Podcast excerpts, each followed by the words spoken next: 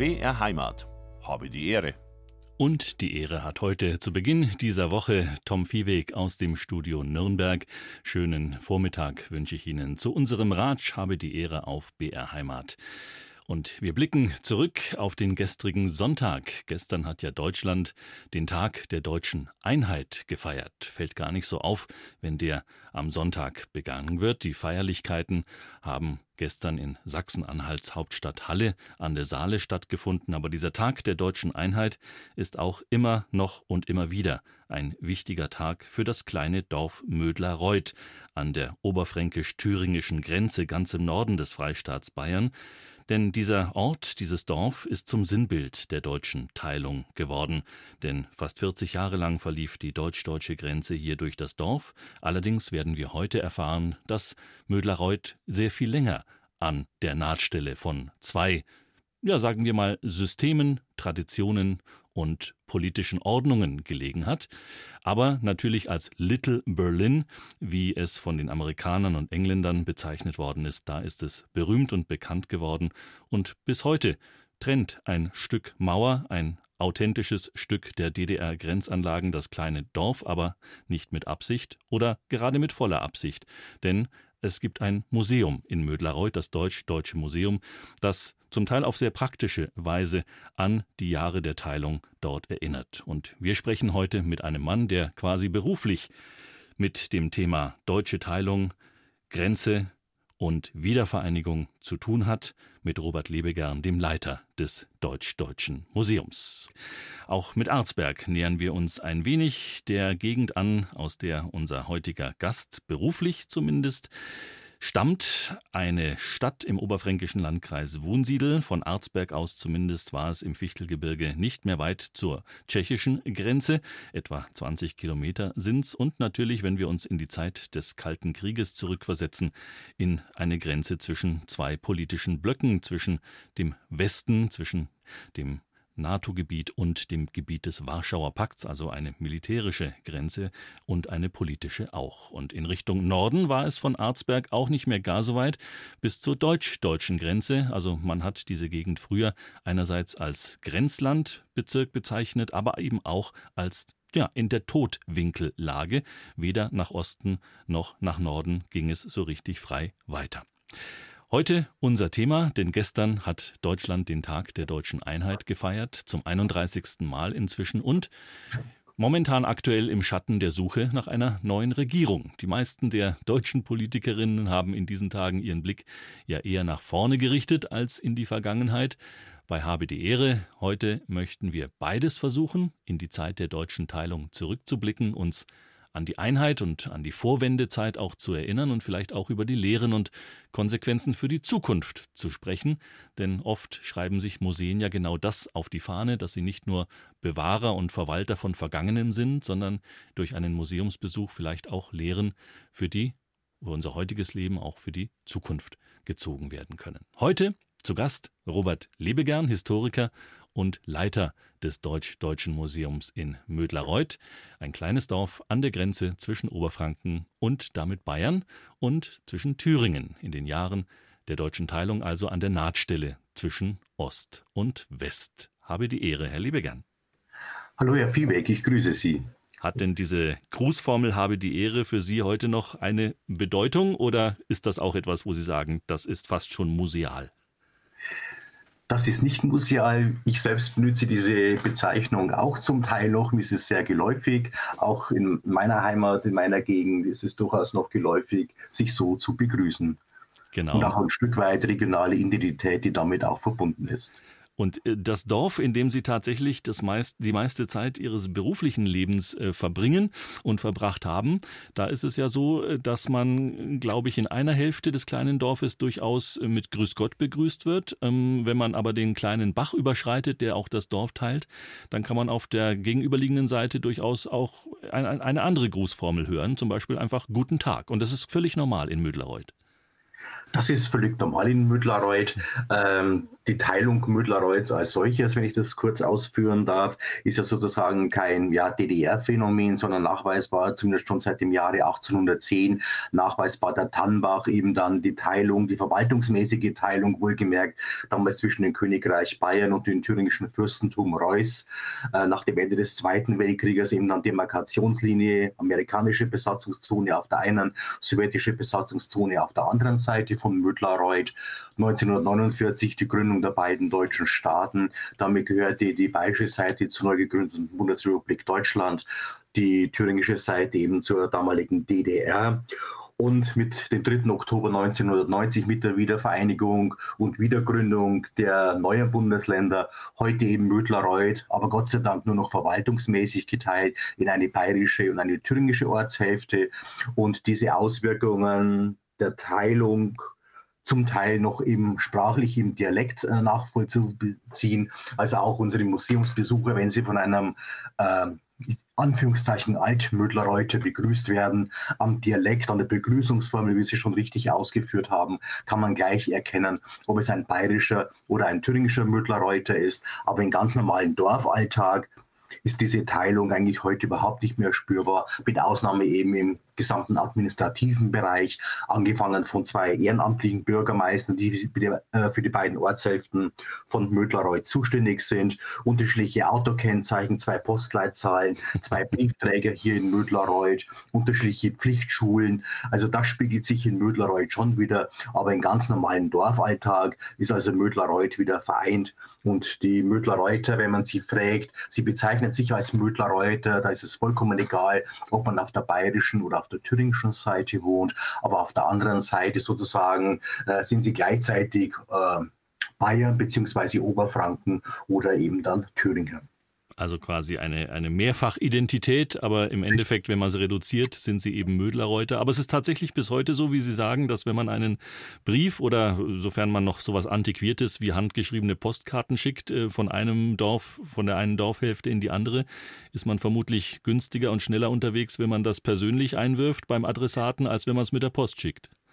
Das ist vollkommen richtig. Das machen wir auch in der Praxis so, dass wir die Briefe, die Einladungen dann händisch sozusagen verteilen, denn ansonsten macht es schon einen gewaltigen Umweg. Ich glaube, über Hof, Bayreuth, äh, dann geht es hoch bis Gera eventuell und dann wieder zurück äh, über Saale-Orla-Kreis, über Schleiz, äh, Gefäll, Mödlareuth, thüringische Seite. Also ist schon ein wahnsinniger Umweg, den die Post eben dann nimmt. Das ist wirklich auch pragmatischer, mal die 50 Meter rüber zu gehen. Also unser Verwaltungsbüro befindet sich ja auf der bayerischen Seite vom Mödlerreuth. Hm. Ich schätze mal so 30, 40 Meter Luftlinie vom Tannbach äh, entfernt von der Landesgrenze. Und da gehen wir lieber mal die 50 Meter rüber auf die thüringische Seite und wirft dann die Post ein, als eben diesen entsprechenden Umweg, den Sie schon angesprochen haben, postalisch zu wählen. Wir haben es schon kurz erwähnt, Herr Lebegern, dass das Dorf Mödlerreuth sozusagen ähm, auch trennt, ja, wenn auch nicht in brutaler Weise, sondern der fließt da so durch, dieser, dieser Tannbach. Ähm, der ist ungefähr, wie groß muss man sich den vorstellen? Von der Breite her vielleicht 2,50 Meter, 3 Meter, mehr ist es nicht. Das heißt, schlimmstenfalls kann man auch mit einem Bein im, äh, am, am, östlichen und äh, am westlichen Ufer stehen oder langt es nicht ganz von der Beinlänge her? Das reicht auf jeden Fall, denn äh, die letzten beiden Jubiläumsjahre, die wir hatten, kann man natürlich auch zahlreiche Medienvertreter und einer dieser Fotografierperspektiven hatte ich auch persönlich dann vornehmen dürfen. Von daher weiß ich, es geht. Es war ein großer Spagat, aber es geht. Und Tannbach, äh, wer sich noch erinnert, auch ähm, und öfter mal äh, öffentlich-rechtliches Fernseh, äh, Fernseh guckt, der kann sich äh, an den Dreiteiler im ZDF erinnern, der genauso hieß, Tannbach, Schicksal eines Dorfes. Ähm, hat viele Menschen neugierig gemacht, auch auf die Geschichte von Mödlareuth, obwohl es, wenn ich mich richtig erinnere, ja tatsächlich gar nicht um Mödlareuth in diesem Dreiteiler ging, oder? Jein. Also es wurde ja keine einzige Sekunde bei uns gedreht. Wir hatten zwar Vorgespräche mit dem Produktionsteam, mit der Produktionsfirma, ähm, aber wir waren mit unserem Freigelände, Sie haben es ja schon angesprochen, ein Stück äh, Mauer steht noch in Mödlareuth, mhm. in Anführungszeichen zu modern. Das heißt, das meiste wurde ja in äh, Tschechien gedreht und es wurde auch ganz bewusst äh, der Name Tannbach gewählt und nicht Mödlareuth, weil die Geschichte dieses geteilten Dorfes Mödlareuth sozusagen als Vorlage diente. Aber es war nach wie vor ein Spielfilm, also eine Spielfilmvorlage, die sich zwar an historische äh, Situationen in Mödlerreuth anlehnt, aber sowohl was die Dorfgeschichte im, im Einzelnen anbelangt, als auch äh, die Biografien, die in dem Spielfilm nachgezeichnet wurden, ist also nicht eins zu eins umsetzbar mit der wahren Geschichte sozusagen von Mödlerreuth und seinen Bewohnern. Und äh, über den Dialekt, über die Mundart haben wir schon gesprochen. Ich glaube, die war in dieser Fernsehproduktion auch nicht immer original so getroffen, wie die Menschen vor Ort sprechen. Da haben Sie vollkommen recht, das habe ich auch nicht äh, verstanden, denn einerseits, äh, auch was Requisite anbelangt, haben wir schon zum Teil sehr große Detailtreue eigentlich äh, vorgenommen. Ähm, aber die Requisite, beziehungsweise es ist ja nicht nur als materiell, sondern auch als immaterielle Kulturgut und dass man dann äh, sozusagen auch mit der Dialektfrage äh, so sich aufs Glatteis hat führen lassen, bewusst oder unbewusst, das sei mal dahingestellt, konnte ich auch nicht ganz nachvollziehen. Aber interessanterweise, wir hatten dann zwei, drei Wochen später im Rahmen des Thüringer Geschichtsverbundes, habe ich meine anderen Kolleginnen und Kollegen getroffen, auch aus dem Raum Eichsfeld. Äh, die haben gesagt, ja, toller Film und super Werbung für euch und, und wie ist es denn bei euch angekommen? Und habe gesagt, naja, etwas durchwachsen, unter anderem mal auch solche Geschichten wie die Dialektfrage. Dann hat der dann gemeint, äh, ja, wieso denn? Das war doch bayerisch gewesen. Also aus einer Entfernung von 300 Kilometern ist das Ganze wieder etwas anderes wahrgenommen worden. Ja. Aber wie gesagt, man hätte ja auch äh, sozusagen die Zugehörigkeit, äh, ob man jetzt sich auf der bayerischen oder auf der thüringischen Seite vom Mödlerreu befindet, auch ganz anders äh, visualisieren können, als äh, eben dann mit solchen Fragen des Dialektes zu arbeiten. Habe ich also auch persönlich unpassend empfunden, aber gut ist halt die Freiheit der Produktionsfirma letztendlich mhm. gewesen. Aber solche äh, Filmprojekte wie jetzt Tannbach oder äh, auch die BR-Produktion Sedwitz, die ja auch die, den Mikrokosmos an der deutsch-deutschen Grenze beleuchtet hat, auch durchaus humorvoll oder sagen wir mal tragikomisch. Äh, spüren Sie dann tatsächlich ähm, im Nachgang von solchen medialen Ereignissen, dass beispielsweise eben Besucherzahlen hochgehen, dass sich die Leute dann vermehrt dafür interessieren und sagen, da fahren wir doch mal an den authentischen Ort nach Mödlerreuth? Ja, das auf jeden Fall das haben wir schon also im Frühjahr dann gesehen, also auch von den Autokennzeichen, von den angemeldeten Gruppen, dass die aus Regionen kommen, wo diese Jahreszeit eigentlich deutlich weniger Gäste haben. Wir rekrutieren zwar in erster Linie überregionales Publikum natürlich, also wenn sie im Jahr etwa ja, 70, 80.000 Besucher mittlerweile haben, äh, die kommen nicht nur aus dem bayerisch-sächsisch-thüringischen Vogtlein, sondern wirklich äh, überregional, national, teilweise auch international eben dann und auch bei den E-Mail-Anfragen Anfragen, bei den Telefonanfragen. Ich meine, jeder, der Tannbach googelt, kommt bei Mödler-Reuth natürlich raus im Internet, das ist ganz klar. Und viele wollten eben auch dann äh, die Spielfilmvorlage, also sozusagen den historischen Ort Mödler-Reuth kennenlernen. Natürlich auch mit den entsprechenden Nachfragen. Also entweder sie haben bei uns im Büro geklingelt oder die Kassendamen mussten dafür gerade stehen. Ja, wo befindet sich denn bei euch die Kirche? War es wirklich so gewesen? Also muss man halt dann ganz klar sagen, das war ein Spielfilm gewesen, der sich eben an die historische äh, Dimension von vom Mödlerreuth äh, anlehnt, aber es war keine Dokumentation eben dann gewesen. Mhm. Aber wir haben es also auch, was die Publikumreaktion anbelangt, deutlich gemerkt natürlich. Und hat tatsächlich aber auch ähm, Hollywood oder die Bavaria Filmstudios oder Berlin schon mal angeklopft und sind e-, eventuell auch tatsächlich schon mal Szenen für Filmproduktionen oder sogar äh, Dokumentationen bei Ihnen äh, gedreht worden vor Ort? Mehrfach natürlich. Also so viele Abschnitte äh, mit original erhaltenen Sperranlagen auch an der innerdeutschen Grenze gibt es ja nicht mehr. Mhm. Es gibt auch entsprechend die äh, Findhilfsmittel, auch für Regisseure, Drehbuchautoren etc., wo man so historische Locations eben entsprechend noch findet. Und in diesem Verzeichnis sind wir auch unter anderem mit aufgeführt. Und äh, einer der letzten war zum Beispiel jetzt Bully Herbig mit dem Film, der, dem Spielfilm, Kinofilm Der Ballon zum Beispiel gewesen, wo also auch einen Tag lang in Mödlerreuth gedreht wurde. Und dieser authentische Ort, wo damals die Flüchtlingsfamilien Wetzel und Strelzig tatsächlich mit diesem selbstgebauten Heißluftballon nach mehreren erfolglosen Versuchen über die deutsch-deutsche Grenze hinübergeschwebt sind, der ist ja auch geografisch äh, fast schon nebenan fast nebenan ist. Ich schätze aus dem Bauch heraus so etwa 15 Kilometer von uns entfernt, also ums Eck gelegen sozusagen dann.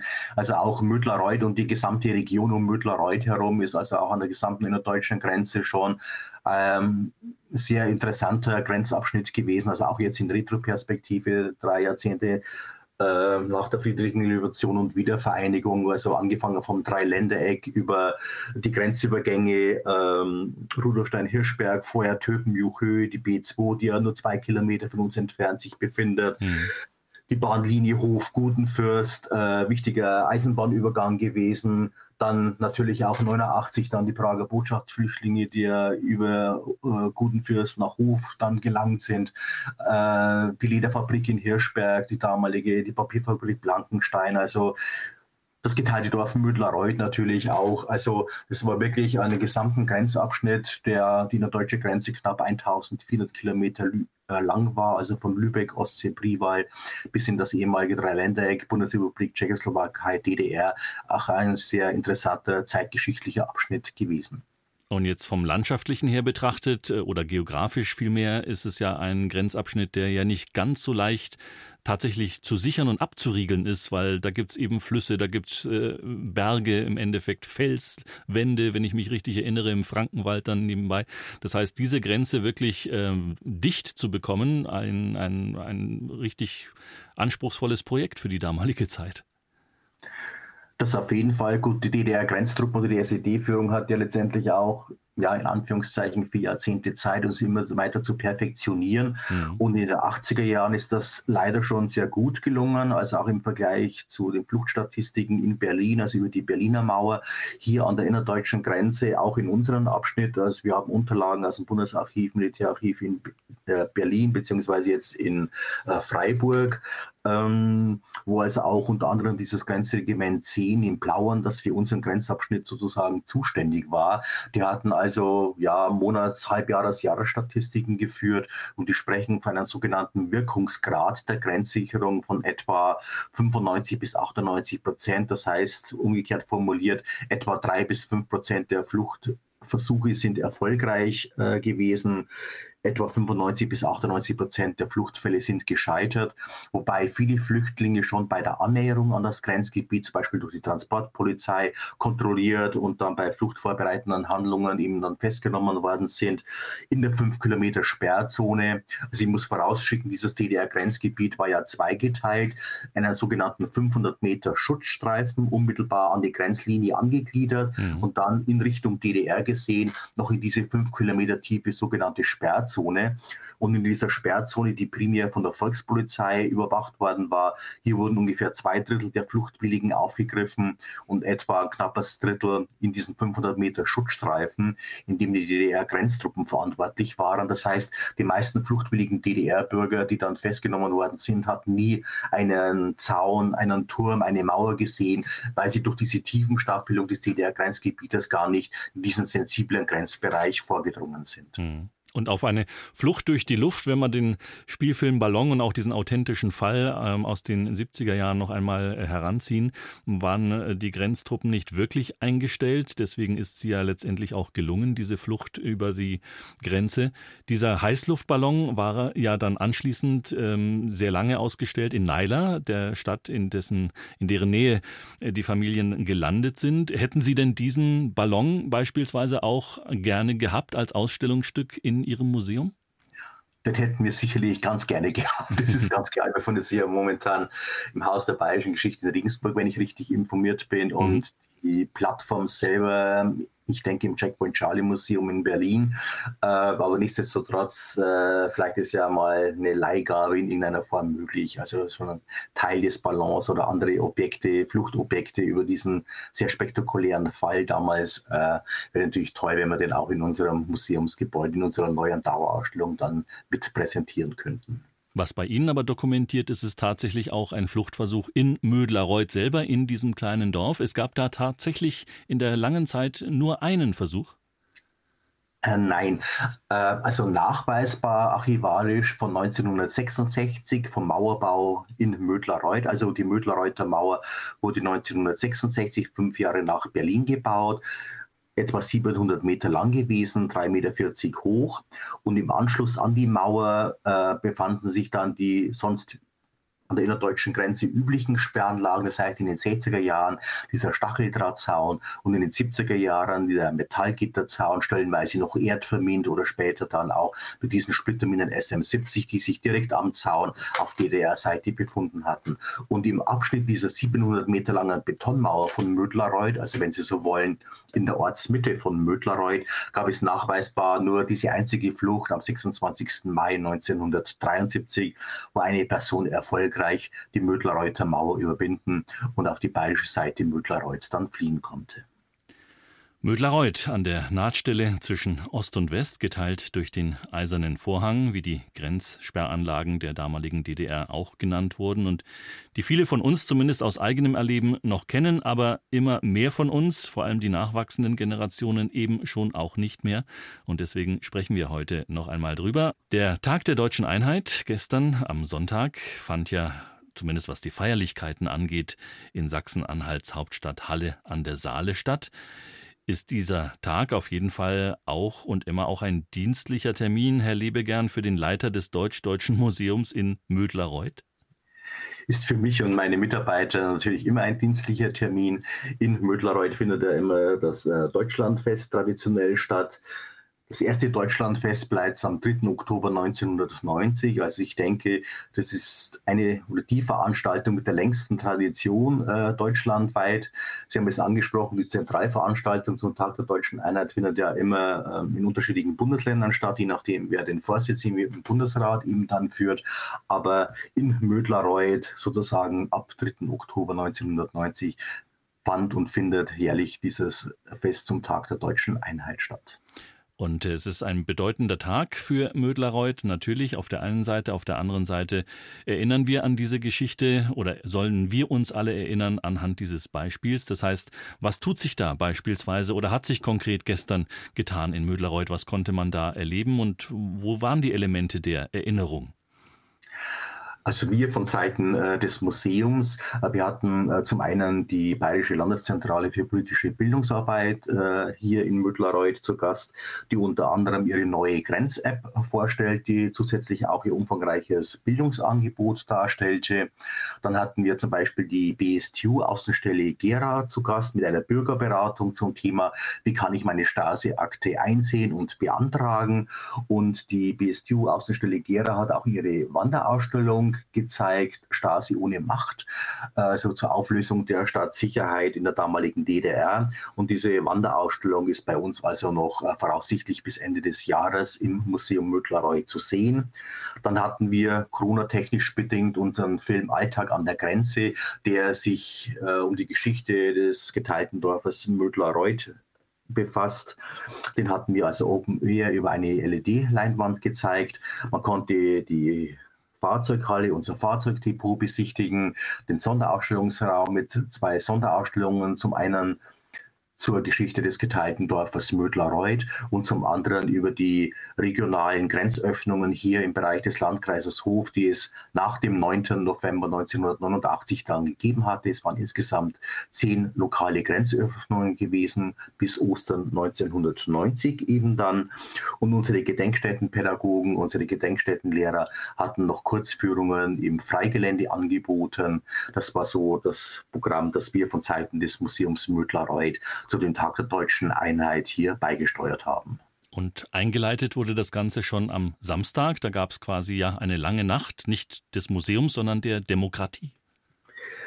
Genau, äh, wir hatten also zusätzlich auch am 3. Oktober zwei parteipolitische Versammlungen, Veranstaltungen, plus eben 17 Jugendorganisationen und kirchliche Vereinigungen, die unter dem anderen unter dem Motto Mödlarreuth grenzenlos bunt hier unterschiedlichste Aktivitäten äh, präsentierten und am Tag vorher eben, äh, wie Sie schon angesprochen haben, auch diese Jugendveranstaltung, auch vor dem Hintergrund letztendlich, dass Mödlarreuth zwar im Mikrokosmos der deutschen Teilung ist, aber auch Mödlareuth stellvertretend sozusagen für die Wiedervereinigung steht.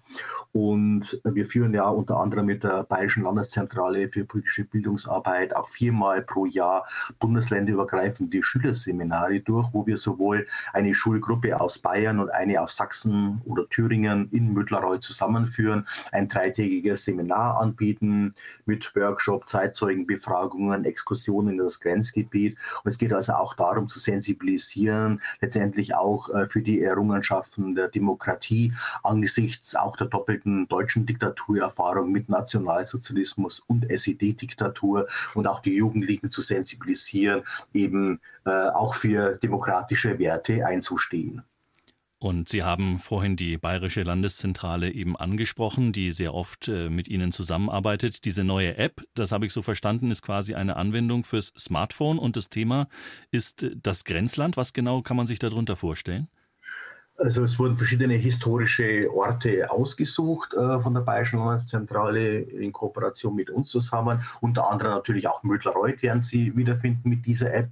Und Sie können eben dann sozusagen im bayerisch-thüringischen Grenzland, wenn Sie sich äh, hier begeben, anhand dieser App eben gewisse historische Ziele auswählen Sie werden kurz beschrieben, auch mit äh, Fotos versehen, auch teilweise Lebensgeschichten, die erzählt werden. Und man kann sozusagen einen Ausflug in die Zeit der deutsch-deutschen Teilung im bayerisch-thüringischen Grenzabschnitt eben dann anhand dieser App eben abfahren.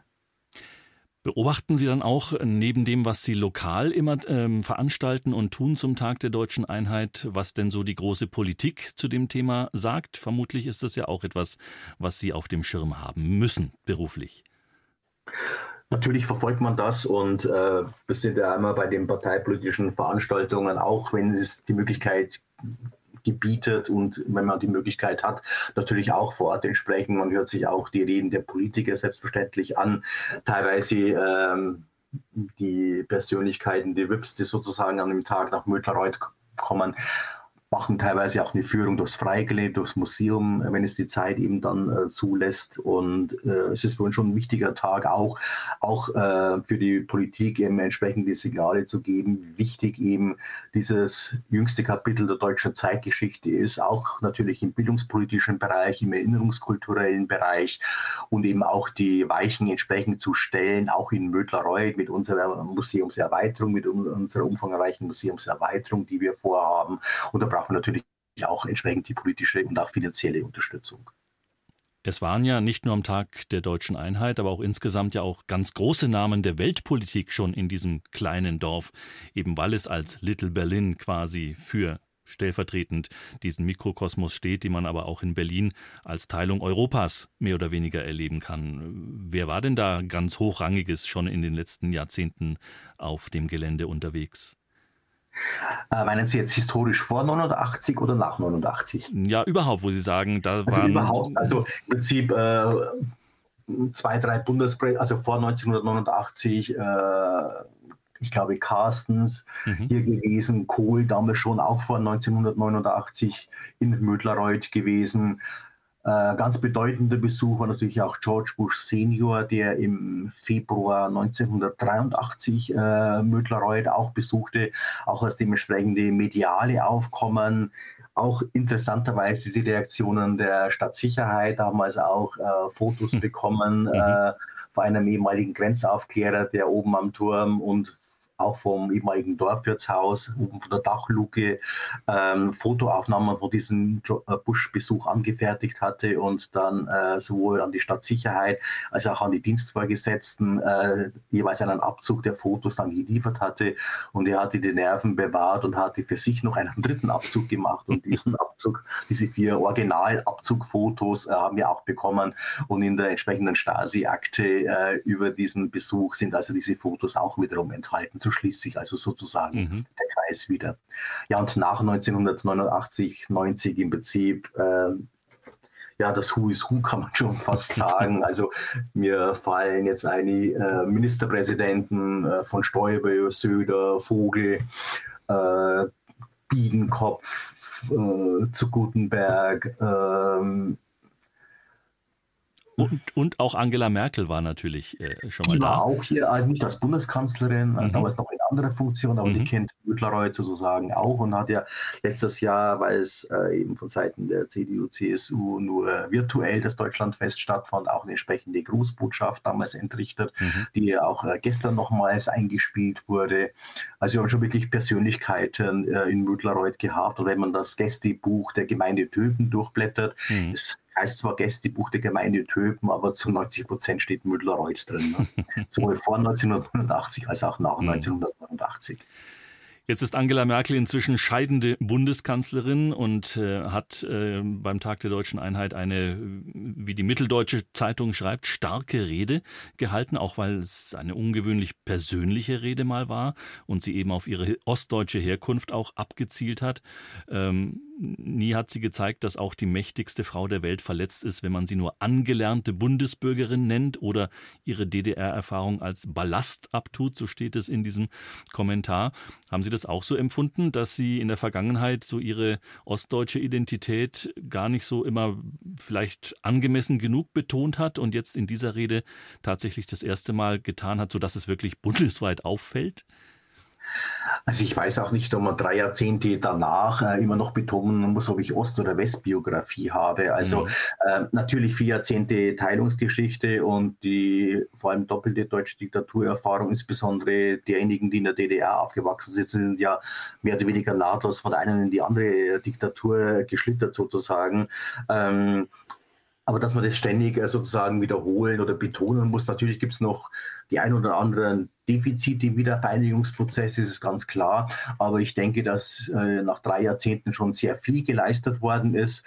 Und ich glaube, man muss auch betonen, ähm, auch wenn es sich hier um die SED-Diktatur handelt, da lege ich schon persönlich auch Wert, ist nicht automatisch damit verbunden, dass ich per se irgendwelche ähm, ostdeutsche Biografien irgendwie in Misskredit bringen möchte oder dergleichen.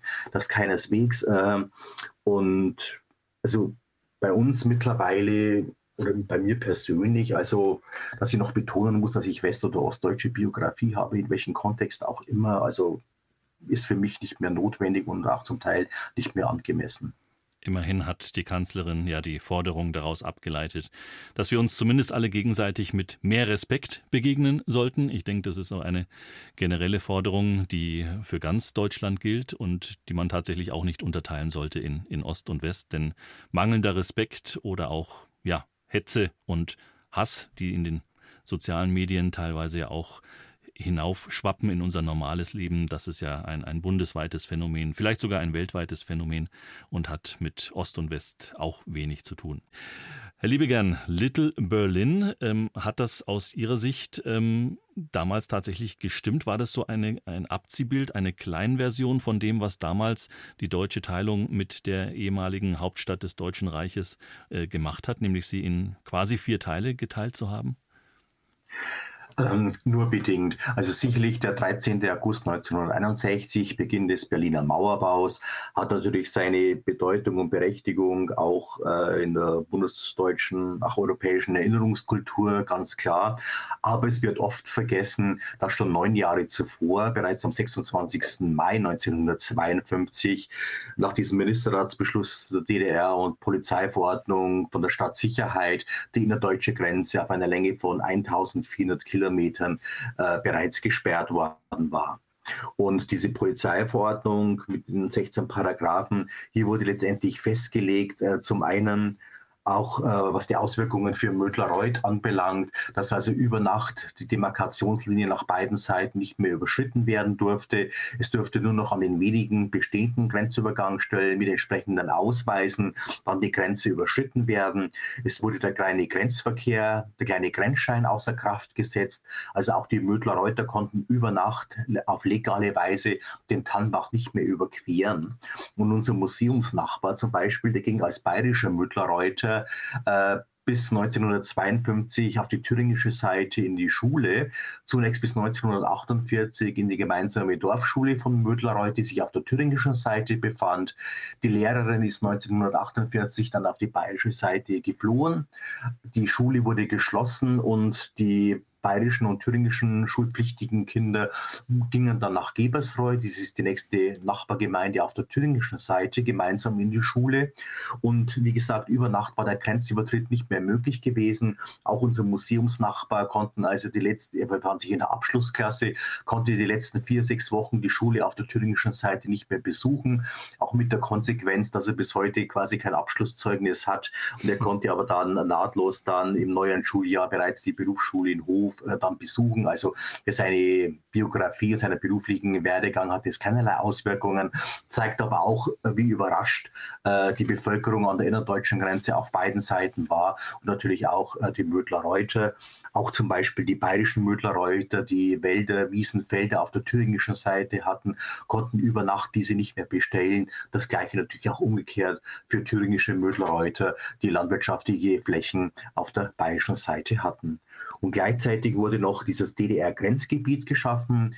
Ich habe schon erwähnt, bestehend aus zwei Bereichen in einer sogenannten 500 Meter breiten Schutzstreifen im Anschluss an die Grenzlinie, also sozusagen äh, von DDR-Seite aus gesehen vom Tannbach, die ersten 500 Meter Richtung äh, DDR-wärts. Das war dieser Schutzstreifen gewesen, in dem sich die Sperranlagen befanden und der von den DDR-Grenztruppen überwacht worden war. Und daran schloss sich noch die fünf Kilometer tiefe sogenannte Sperrzone an. Und Sperrzone im Innenring an der Berliner Mauer zum Beispiel war ja gar nicht existent gewesen. Nach der Schutzstreifen in Berlin aufgrund der urbanen Topografie natürlich auch teilweise nur 20, 50 äh, Meter breit gewesen. Also hier gibt es schon deutliche Änderungen auch und Unterschiede im Vergleich zu Berlin. Und dieses Grundschema, das 52 dann hier an der innerdeutschen Grenze eingeführt worden war auf DDR-Seite, blieb dann letztendlich bis zur Grenzöffnung am 9. November 1989 bestehen. Gestern am Tag der deutschen Einheit haben auch dort Feierlichkeiten stattgefunden haben zum Tag der deutschen Einheit. Und wenn man so als ähm, Experte gilt für den Mikrokosmos eines geteilten Dorfes, Little Berlin genannt, haben wir vorhin erzählt, Herr Liebegern, gilt man dann automatisch auch als Experte für die deutsche Teilung, für die Vorwendezeit, Nachwendezeit, für die sozialen Verwerfungen, für die Wiedervereinigung, für den heutigen Zustand der Gesellschaft in Deutschland. Ähm, erleben Sie das auch so, dass Sie Auskunft geben müssen zu ganz, ganz vielen Themen, die Deutschland tatsächlich tatsächlich betreffen? Also wir werden schon sehr oft angefragt, sei es von Medienvertretern äh, aus fachwissenschaftlichen Bereichen, äh, für die Betreuung von äh, Seminararbeiten, Facharbeiten bei Schülern, Studenten etc., dass man natürlich schon eine entsprechende Infobörse sozusagen sind. Das ist ganz klar, ist auch unser Job, wenn ich es mal so volkstümlich populär sagen kann. Ob jetzt wir oder ich der begnadete Experte bin, müssen andere beurteilen, aber wir haben schon länger natürlich mit dem Thema auch beschäftigt, auch was Müttler-Reuth anbelangt, aber natürlich auch über Müttler-Reuth hinausgehend. Und wir haben ja unterschiedlichste Netzwerke, äh, wo Grenzmuseumskolleginnen und Kollegen auch mit integriert sind und man sich entsprechend fachlich dann austauscht. Aber wir haben des Öfteren auch Anfragen, das ist vollkommen richtig. Jetzt haben Sie vorhin auch geschildert, wenn, wie es ist, wenn eben Besucher hineinströmen, ob es jetzt prominente Besucher mit einem riesigen Tross an Sicherheitsmaßnahmen sind oder eben auch nur Schüler, die zu einem Seminar kommen, wie jetzt in diesen Tagen. Aber trotzdem ist es ja so, selbst wenn so ein Schülerseminar stattfindet, wenn zwei Schulklassen sich in Mödlerreuth aufhalten, dann steigt sozusagen die Dichte an Bevölkerung und es sind zeitweise mehr Schüler in Mödlerreuth als Mödlerreuther Einwohner, oder? Könnte auch passieren. Also das ist richtig, wir haben im Jahr mittlerweile um die 70.000, 80.000 Besucher. Durchschnittlich so etwa um die 1000 Gruppenführungen, also wenn jetzt nicht gerade Corona herrscht und davon etwa die Hälfte mittlerweile reine Schulklassen hauptsächlich aus Bayern, Sachsen und Thüringen, die uns als außerschulischen, authentischen Lernort eben dann aufsuchen, bis hin zu den Seminaren, eintägig, mehrtägig, äh, die wir ja schon angesprochen haben. Und da kommt es schon vor, dass teilweise mehr Besucher in Mödlerreuth sind, äh, als Mödlerreuth an Einwohnern zählt. Das ist vollkommen richtig. Aber die Mödlerreuther, sie akzeptieren uns äh, nach wie vor, sind uns sehr wohlgesonnen. einige Mödlerreuther sind auch noch aktiv bei uns tätig als Kassendamen zum Beispiel und äh, Die sprechen ja auch von ihrem Museum, ist halt auch ein Stück äh, Lokal, Heimatgeschichte für sie.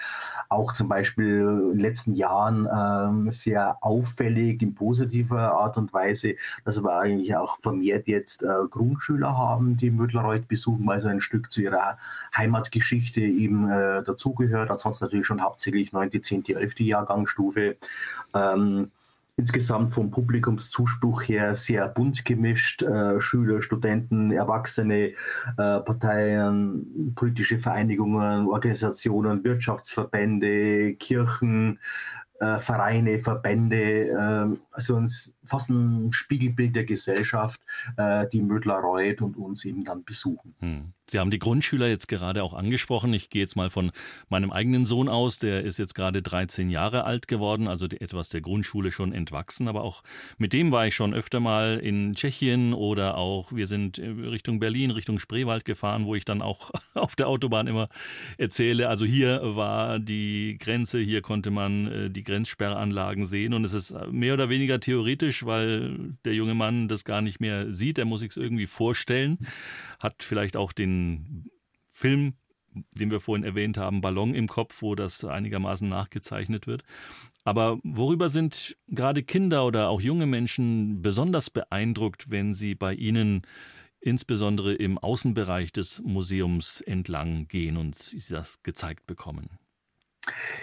Also ich glaube, wo man grundsätzlich äh, Sensibilität für dieses Thema aufbauen kann, sicherlich bei äh, Schülerinnen und Schülern, Studenten, die also keinen biografischen Bezug mehr haben, gilt aber ähnlich auch für Erwachsenengruppen, denke ich, sind halt zwei Bereiche bei uns. Zum einen der authentische Ort Mödlerreuth mit den authentischen Sperranlagen, die noch vorhanden sind, plus die Kombination in der bildungspolitischen Arbeit eben dann mit äh, lebensgeschichtlichen Interviews, mit Biografien Biografien. Und wenn man das zusammenbringt mit entsprechender Kontextualisierung natürlich, also ein bisschen politische Ereignisgeschichte muss natürlich immer drumherum sein, sozusagen, mhm. muss das entsprechend auch einordnen. Aber wenn man versucht, so komplexe Zusammenhänge äh, von äh, zeitgeschichtlichen oder abgeschichtlichen Themen äh, runter zu transferieren, angedockt, wo eben möglich an den authentischen Ort und eben dann die Frage, es geht ja nicht nur um das politische System oder um die Systeme, die dahinter stecken, sondern vor allem für mich persönlich auch als Kulturwissenschaftler, der Mensch steht ja im Mittelpunkt sozusagen. Also auch, wie haben die Mödler Reuter, wie sind sie mit dieser Teilungssituation umgegangen? Äh, oder andere Personen, die die Grenze in der Extremsituation erlebt haben, Flüchtlinge, Zwangsausgesiedelte zum Beispiel. Und natürlich auch, was das Thema Grenze anbelangt. Grenze bedingt ja immer zweierlei Seiten. Also ich finde ja auch ganz wichtig, der Perspektivenwechsel dann sozusagen, wie ging die Bevölkerung auf der westdeutschen, auf der bayerischen Seite mit dem Thema Grenze um. Und wenn man das äh, versucht dann, wie gesagt, an konkreten Beispielen, am authentischen Ort, an Lebensgeschichten anzudocken, dann glaube ich, wird es ziemlich plastisch in der Vermittlungsarbeit und auch kurzweilig, so hoffen wir zumindest. Bedeutet authentischer Ort auch authentische Menschen? Also natürlich haben wir die Einwohner erwähnt, aber gerade was die Museumsarbeit angeht, ähm, gibt es da auch Menschen mit Biografien, sowohl Ost als auch West, die vielleicht auch beruflich lange Jahre mit der Grenze verbunden waren, die das jetzt als Zeitzeugen erzählen können, eben als, als Geschichte und Geschichten? Ja, wir haben natürlich auch einen Zeitzeugenpool, auf den wir noch zurückgreifen können. Im Mittlerreuth wird es, wie gesagt, schwierig. Zum einen natürlich äh, altersbedingt, äh, zum anderen äh, es ist klar, wenn die Mödler-Reuterinnen und Mödler-Reuter, sei es von Medien oder als Zeitzeuge gewünscht ist, tauchen halt doch immer wieder mehr oder weniger dieselben Fragen auf und äh, irgendwann wird es halt auch in Anführungszeichen langweilig, äh, immer über die gleichen Themen zu sprechen und zum hundertsten Mal die Story zu erzählen, eben dann. Und man darf auch nicht vergessen, ähm, die ein oder anderen Themenbereiche sind auch nach wie vor sehr emotional besetzt und es werden immer wieder Gefühle geweckt, auch bei den Zeitzeugen, die sie jetzt nicht beruflich machen, sondern halt vielleicht zwei, dreimal im Jahr in, dann als Zeitzeuge auch bei Schülerprojekten dann damit eingebunden werden, sei es mhm. Müttler heute oder auch im angrenzenden Bereich zu unterschiedlichen Themen, wo man Zeitzeugen auch bei den Seminaren mit einsetzen. Aber es geht ja immer um die eigene Lebensgeschichte, aber es werden immer wieder auch wahnsinnige Emotionen freigesetzt, die man als Zeitzeuge natürlich auch erstmal wieder verarbeiten muss. Und deswegen muss man schon, was den Einsatz mit Zeitzeugen allgemein angelangt, also Zeitzeugen zu archivieren ist der eine Bereich natürlich, aber Zeitzeugen aktiv mit einzubinden. Erstens sollte es freiwillig sein. Zweitens, es sollte, also Berufszeitzeugen lehnen wir ab in der Arbeit und man muss auch immer gucken, ob es den Zeitzeugen auch entsprechend zumutbar ist. Hm. Dazu gehört auch durchaus ähm, Menschen wie Ingolf Herrmann, der ja auch Grenztruppenoffizier der NVA selber gewesen ist und sich mehr oder weniger durch die Tätigkeit auch im Museum seiner eigenen Vergangenheit gestellt hat. Das ist ja auch ähm, eigentlich was ziemlich Großes. Das ist vollkommen richtig. Auch natürlich die entsprechenden Spuren, die so eine Beschäftigung, also unabhängig jetzt von dem äh, rein beruflichen, was äh, so eine Beschäftigung auch persönlich, menschlich mit ihnen macht, was auch äh, soziale, familiäre Umfeld, wie Freunde, Bekannte, auch ehemalige Berufskollegen von ihnen damit umgehen, also von einigen, wo ich auch weiß, ist er wirklich dann äh, geschnitten worden sozusagen dann und mhm. dass ich jetzt sozusagen für den Klassenfeind in Anführungszeichen arbeiten würde. Also sieht man schon, äh, das ist eine äh, Zeitgeschichte. Ich meine, wir haben jetzt 30 Jahre, über 30 Jahre friedliche Revolution, Wiedervereinigung, aber dass natürlich Biografien immer noch weitergeschrieben werden und äh, dass es einfach ein Thema ist, das bis in die Gegenwart in unterschiedlichster Art und Weise ausstrahlt auch unter anderem zum Beispiel bei Schülerinnen und Schülern das viel zitierte Familiennarrativ, wenn man sich das ein bisschen näher unter die Lupe nimmt, über manchen Klischees, Vorurteilen dann auch von Schülerinnen und Schülern her argumentieren, wo man denkt, ja, haben Sie denn das aufgeschnappt? Den Unterricht hoffentlich nicht eben dann. Also es ist ganz klar, man bewegt ja sich nicht im luftleeren Raum, was man äh, über Medien, digital, analog, wie auch immer mitbekommt. Natürlich auch die Sozialisation im Elternhaus, die eine große Rolle spielt. Also ich denke schon, äh, dass die Auswirkungen der deutschen Teilung und der Wiedervereinigung uns noch länger beschäftigen werden. Mhm. Man braucht es sicherlich nicht in einer Form dramatisieren. Also ich gehe da ganz normal damit um sozusagen. Aber man muss schon auch aufpassen, dass nicht gewisse Narrative die Überhand gewinnen dann. So die gute, alte, schöne Zeit, so schlimm war es doch nicht. Und diese ganzen Bagatellisierungsversuche, da muss man natürlich auch aufpassen, dass solche Tendenzen nicht Überhand gewinnen. Das heißt, neben den authentischen Grenzsperranlagen, die eben stehen geblieben sind, die, die sichtbar sind, auch, auch körperlich fühlbar sind, ähm, geht es im Endeffekt ja auch um ja, die Grenzen, die vielleicht im Kopf als Mauerstücke zurückgeblieben sind, heute 31 Jahre nach Ende der Teilung und teils immer noch zu finden sind. Wie einfach oder schwer ist das für ein Museum, diese Grenzen im Kopf darzustellen oder zu thematisieren, die man ja nicht einfach ausstellen kann? Richtig. Ähm, also ein wesentliches Element und auch bei der Museumserweiterung äh, haben wir lange darüber diskutiert, aber wir werden auf jeden Fall daran festhalten, dass wir äh, primär immer noch äh, klassische Führungen anbieten und nicht nur alles äh, digital äh, abwälzen sozusagen, mhm. weil es wird sicherlich digitale Angebote selbstverständlich geben, auch im Fremdsprachenbereich als Vertiefungsebenen. Das ist ja vollkommen egal, auch äh, illegal und auch ähm, in dem Bereich ähm, für Einzelbesucher, Individualgäste, dass die auch Zusatzinformationen mit der digitalen Guide, App etc. auch im Freigelände in der späteren Dauerausstellung bekommen.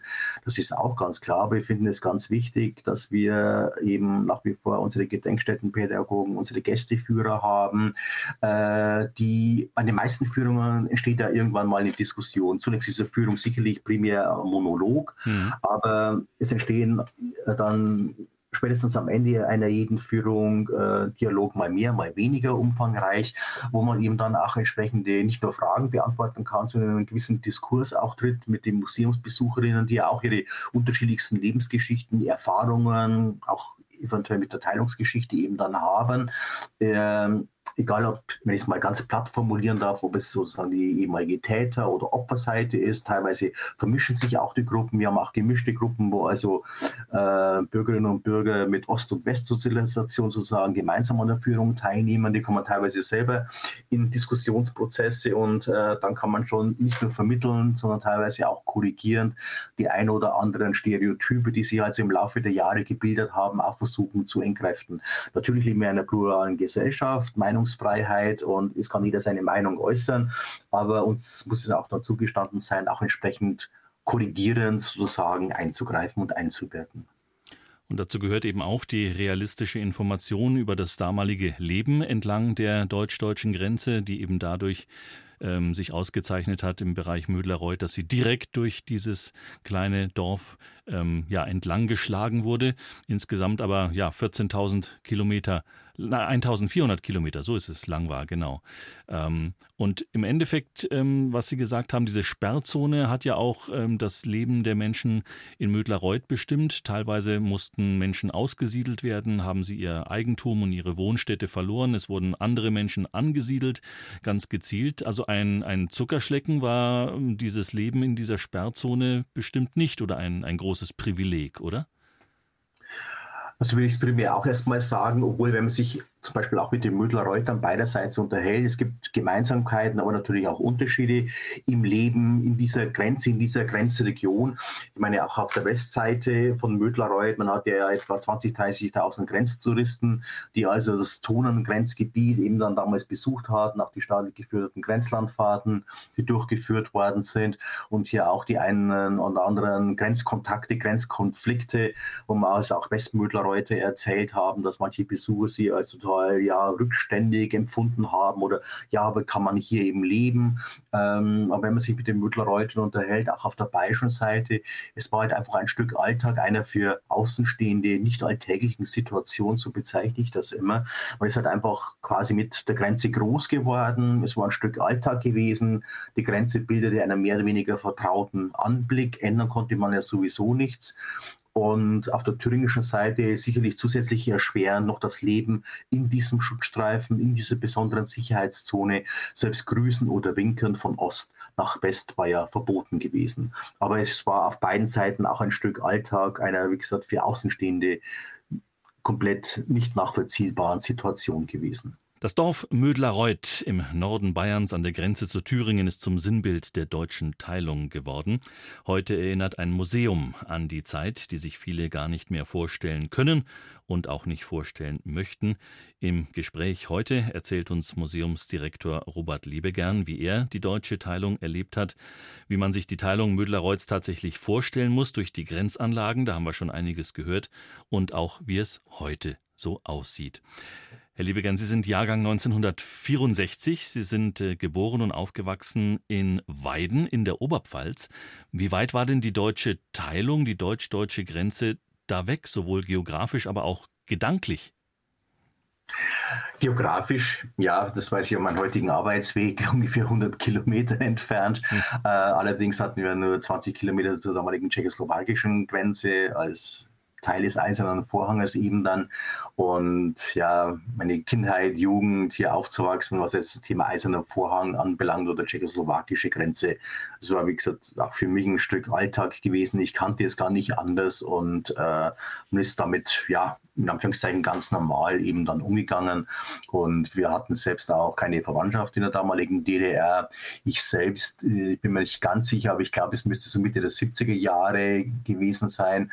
Da war ich mal in äh, Mödlareuth und ich denke auch Hirschberg, Blankenstein, diese Ecke gewesen. Mhm. Und was ich noch genau weiß, 1980 war es dann gewesen, 10. Klasse Gymnasium, dann die berühmte Berlinfahrt, äh, dann halt über Grenzübergang Rudolfstein-Hirschberg und da die entsprechenden Erlebnisse Westberlin, Ostberlin. Also da kann ich mich noch sehr gut daran erinnern. Es waren so Begegnungen auch mit äh, ja, DDR-Grenzorganen in Anführungszeichen, die man nicht äh, so ohne weiteres vergisst. Mhm.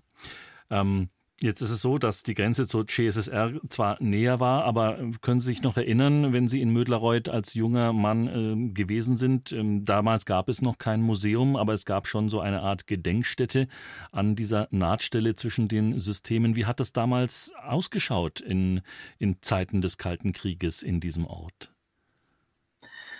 Puh. Also meine schemenhaften Erinnerungen, also im Prinzip, äh, ja, ich habe jetzt äh, relativ wenig äh, Distanz, da ich ja fast täglich in Müttlerreuth bin, aber mhm. es war halt auch im Prinzip, wenn man so die äh, Menschen hier beobachtet hatte, also auf der thüringischen Seite haben wir kaum jemanden gesehen, natürlich auch äh, Kontaktverbot, kein Gruß, kein Winken, also es war schon irgendwie total äh, ja, surreale Situation schon fast gewesen. Und auf der bayerischen Seite, ja, da ist mal einer mit dem Traktor gefahren und die Kühe gehütet. Also irgendwie ja, so ganz normale alltägliche äh, Sachen verrichtet, äh, ob jetzt da die Mauer stand oder nicht. Also das Leben ist irgendwie weitergegangen, haben wir das Gefühl gehabt mhm. irgendwie. Mhm. Und es war halt einfach eine Situation, es gab ja keinen Grenzübergang in Mödlarreuth und ähm, ist halt jeder seiner Beschäftigung mehr oder weniger nachgegangen. Er sagt das, was man die Mödler-Reute in den Interviews dann auch letztendlich so bestätigt haben, den Eindruck ändern als kleiner Mödler-Reuter, wenn es mal so formulieren darf, konnte man ja auch nichts und äh, ja, jeder versuchte halt dann im Jahreslauf, im Lebenslauf eben das Beste aus dieser Teilungsgeschichte eben dann zu machen. Vorwiegend also meine Generation äh, geboren, da gab es eben die Teilung schon, äh, da ist die Mauer letztendlich schon gestanden. Dann, äh, es war einfach die Situation so gewesen, ändern konnte man nichts und man hat halt versucht, das Beste daraus eben zu machen. Sie haben damals äh, dann beschlossen, Geschichte studier zu studieren, auch äh, Volkskunde. Haben Sie damals zu Beginn des Studiums im entferntesten daran gedacht, dass Ihr berufliches Leben dann irgendwann mal eng mit der deutschen Teilung, der Wiedervereinigung aber auch und eben Mödler-Reuth verbunden sein wird? Nein, zumal zur damaligen Zeit an der Universität im Prinzip dann Zeitgeschichte eigentlich bis 45 ging. Also NS-Bereich war eigentlich das letzte gewesen und nach 45 war eigentlich dann den Politikwissenschaftlern vorbehalten. So war das damals aufgeteilt mhm. gewesen. Mhm. Ähm, also ganz anders wie heute jetzt logischerweise eben dann. Und äh, ich, ich habe schon immer ein bisschen einen Fellweg gehabt. Gut, äh, normale politische Ereignisgeschichte muss man ja logischerweise äh, mitmachen. Aber was mich schon immer interessiert hatte, äh, meine Heimatstadt, so Regional-Lokalgeschichte und die Verbindung sozusagen äh, mit menschlichen äh, Schicksalen, sozusagen mit den menschlichen Lebensgeschichten. Wie haben die Leute sozusagen diese große Politik reflektiert? Wie sind sie damit umgegangen in den unterschiedlichsten Bereichen? Und äh, das war schon immer für mich spannend gewesen und auch so ein bisschen ein Fable so für Museen auch gehabt, also auch mit äh, materieller, aber auch immaterieller Kultur umzugehen. Und dann kam es eben dann zu der Kombination, dass ich halt Geschichte und auch dann Volkskunde, Kulturwissenschaften eben da studiert habe. Und äh, mein Fellbild dann schon eher Richtung Volkskunde, Kulturwissenschaften dann war. Und das Thema Zeitgeschichte war schon immer für mich interessant gewesen. Also um die Ecke entfernt ist ja die heutige KZ-Gedenkstätte Flossenbürg, die ich auch schon als Kind, damals natürlich ganz anders konzipiert, klar äh, entsprechend äh, kennengelernt habe. Und äh, das Thema war mir nicht fremd gewesen. Da hat das Elternhaus auch ein bisschen drauf geguckt, so äh, die Zeit des Nationalsozialismus etwas kritisch zu äh, beäugen, sozusagen dann. Mhm. Ähm, dass ich aber mich jemals beruflich mit dem Thema auseinandersetzen werde, könnte, würde, das war damals natürlich nicht absehbar. Ich kann mich auch noch erinnern an äh, Besuche. Ich habe damals in Bayreuth gelebt. Äh, in Mödlerreuth war ich als ähm, Jugendlicher mal gewesen. Da kann ich mich noch erinnern, ähm, dass links von diesen Sperranlagen, da war so eine Scheune und an der Scheune mehr oder weniger draufgenagelt war so ein großes, eine große Gedenktafel, wo drauf stand, ja, dass, dass wir eben die deutsche Teilung als künstlich und als gewaltsam empfinden und die Wiedervereinigung quasi immer das Ziel bleibt. Ich denke, so in der Art äh, war ja. das da beschrieben. Ähm, haben Sie denn überhaupt daran geglaubt im Laufe der Jahre, dass das tatsächlich irgendwann nochmal Realität wird, dass sich diese beiden deutschen Staaten wieder vereinigen und damit auch die Mauer aus Mödlareuth verschwindet? Ähm, ja und nein. Also auf deutsch-deutscher Ebene, vorwiegend in den 80er Jahren, wie man schon gemerkt hat, also vor allem die wirtschaftlichen immensen und Umweltprobleme, äh, die die DDR hatte, dass es über kurz oder lang, also schon aus wirtschaftlichen Gründen eigentlich äh, nicht mehr gehen würde. Aber das Problem war für mich eigentlich, äh, oder das größere Problem eigentlich gewesen, äh, es konnten ja nicht die beiden deutschen Staaten äh, den Prozess der Wiedervereinigung später dann mit sich aus oder untereinander ausmachen, sondern ja später an diesen zwei plus vier Verhandlungen, also es waren auch die vier Alliierten gefragt. Und da habe ich mir schon große Gedanken und Sorgen gemacht, äh, vor allem die beiden Supermächte USA und UdSSR, wie würden die damit umgehen? Äh, und vor dem Hintergrund habe ich gedacht, naja, irgendwann ja, ob ich es persönlich erleben würde, großes Fragezeichen dahinter.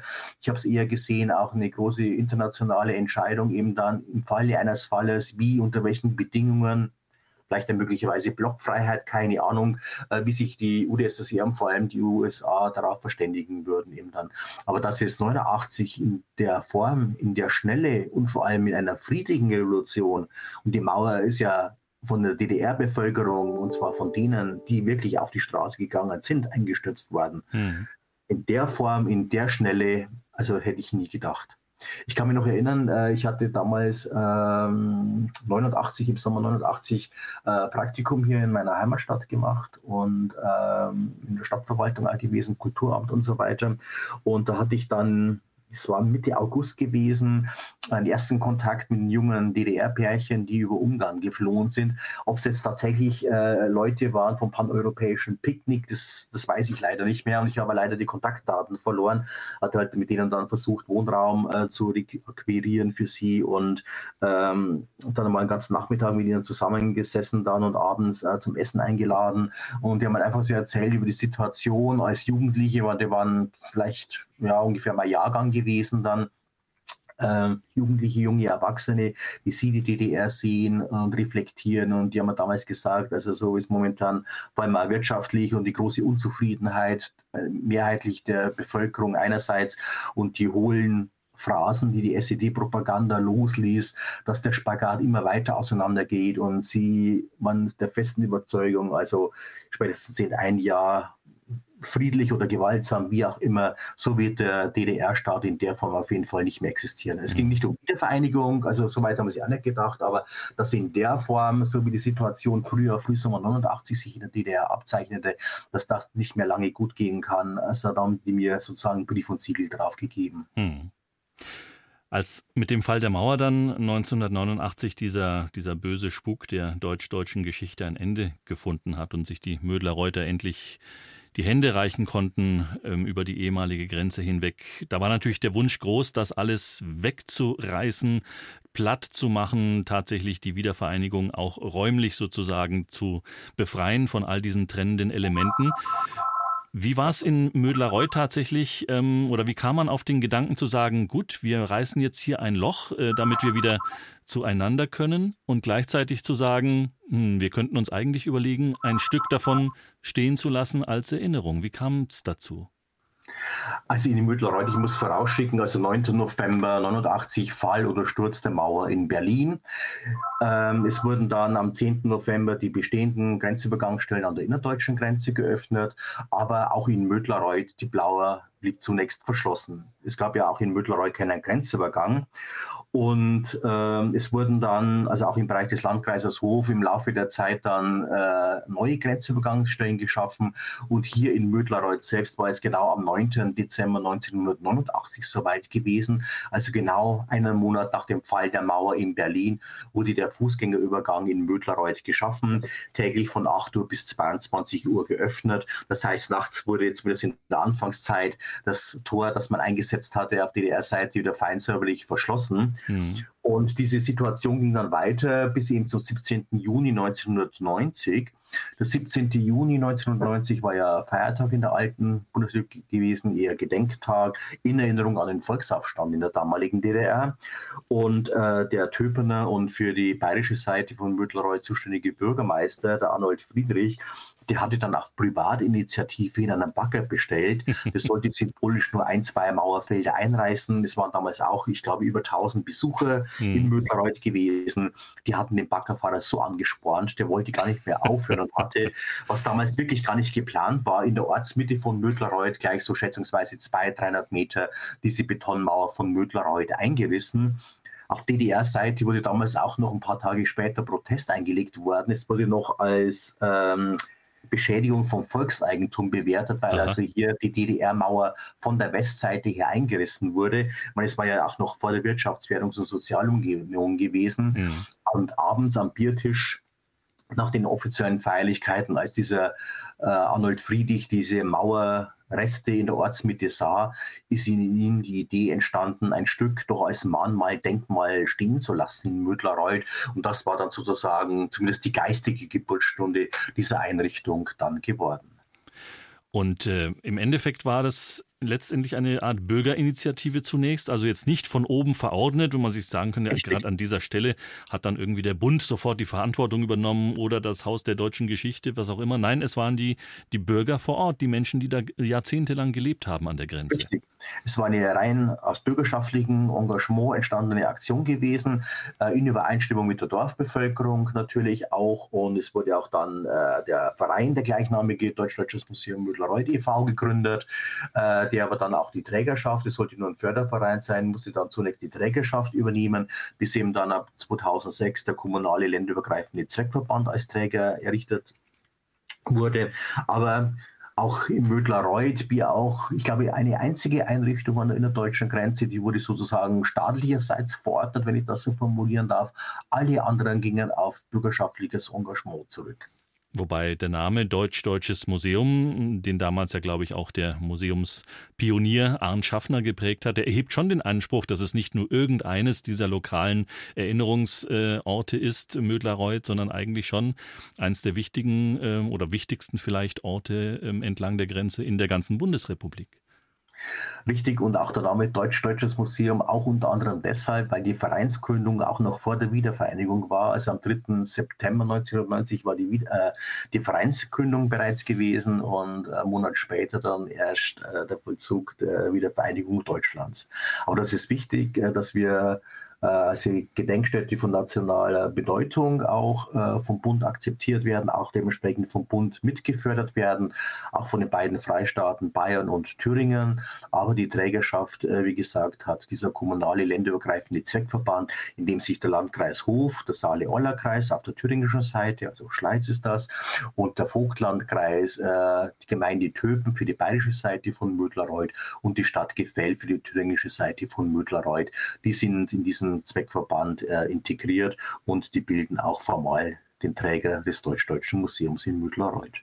Herr Liebegern, jetzt haben wir gesprochen über die Geschichte, die dazu geführt hat, dass dieses Museum überhaupt dort am authentischen Ort stehen konnte, dass es auf ein bürgerschaftliches Engagement ähm, zurückgeht. Inzwischen steht das Museum auf breiteren Beinen sozusagen und die Trägerschaft ist so, dass Sie sagen, sowohl finanziell als auch personell kann man sich ein bisschen zurücklehnen im Vergleich zu der Anfangszeit? Institutionell, soweit sind wir auch abgesichert und äh, auch für unsere zukünftigen Pläne denke ich mal schon, dass wir ein relativ gutes Fundament haben, das aber natürlich auch schon finanziell noch ein bisschen äh, aufgefüttert werden kann, das Jahr. Jetzt haben wir darüber gesprochen, wie bedeutsam diese Gedenkstätte und auch das Museum und die Museumsarbeit innerhalb von Deutschland ist, quasi für die eigene Zielgruppe. Aber dieses Museum, was ich selber auch nicht wusste, ist inzwischen unter ihrer Leitung international vernetzt und zwar nicht nur innerhalb von Europa, sondern bis hin nach Asien. Das ist richtig. Also wir unterhalten seit einigen Jahren auch ein Kooperationsabkommen mit dem DMZ-Museum in Südkorea, das sich also mit der koreanischen Teilungsgeschichte beschäftigt. DMZ und ist da diese Demarkationslinie zwischen Nord- und Südkorea? Genau, zwischen Nord- und Südkorea. Und dieses DMZ-Museum befindet sich im Nordosten äh, von Südkorea, direkt an der Demarkationslinie sozusagen, in dieser besonderen Sicherheitszone. Das heißt, ähm, man kann also nur mit entsprechenden Dokumenten äh, dort einreisen. Und äh, wir hatten auch die Möglichkeit, dort ein ähm, vor einigen Jahren auch eine kleine Ausstellung über die deutsche Teilung und Wiedervereinigung in dem DMZ-Museum zu präsentieren. Der ganze Kontakt kam damals oder über die äh, Hans-Seidel-Stiftung äh, zustande, die in Seoul ein Außenbüro unterhält und die kommen auch normalerweise so acht bis zehnmal im Jahr mit Delegationen aus Südkorea, die sich unter anderem auch natürlich das Getreidedorf Müttlerreuth angucken, auf dem Weg nach Berlin eben dann, um vor allem natürlich über die deutsche Teilung, aber natürlich auch über den Wiedervereinigungsprozess entsprechend informiert werden wollen. Und jetzt könnte man denken, nachdem Mödlareuth auch bis heute sozusagen einerseits zu Bayern als auch zu Thüringen gehört, ist das für die Museumsarbeit im Hintergrund, für die verwaltungstechnische Arbeit, für die Finanzierung nicht immer ein Vorteil. Aber auch da gibt es Gutes zu vermelden. Es gibt jetzt ein finanzielles Polster und äh, dafür wird das gesamte Museum sich in den nächsten Jahren verändern. Wie denn? Das ist richtig. Zum einen wollen wir das Freigelände umgestalten. Es soll also die Authentizität des Freigeländes äh, mit seiner Mauer noch deutlicher in den Vordergrund rücken. Und der ganze erste vordere Bereich, der quasi transferiert worden ist, in einer Außenausstellung didaktisch ganz anders aufbereitet werden. Es soll auch der Mauerverlauf nachgezeichnet werden zum Beispiel. Und der große Wurf, wenn ich das so formulieren darf, ist natürlich das neue Museumsgebäude, das sich auf der bayerischen Seite befinden wird. Hier ist unter anderem angedacht 500 Quadratmeter Dauerausstellungsfläche, 150 Quadratmeter Sonderausstellungsfläche, Seminarräume äh, bis hin Museumscafeteria, also das, was halt momentan heutzutage äh, aktueller Stand in der Gedenkstätten- und Museumslandschaft ist um dann auch weiterhin den künftigen Generationen nahezubringen, wer Mauern für seine Bürgerinnen und Bürger errichtet, ob aus Beton oder aus Gesetzesparagraphen, ist definitiv zum Scheitern verurteilt und möglicherweise werden wir noch erleben, dass es sich auch in Süd- und Nordkorea noch verändert. Jedenfalls sind wir über das Museum in Müdlerreuth da verbunden am Puls der Zeit.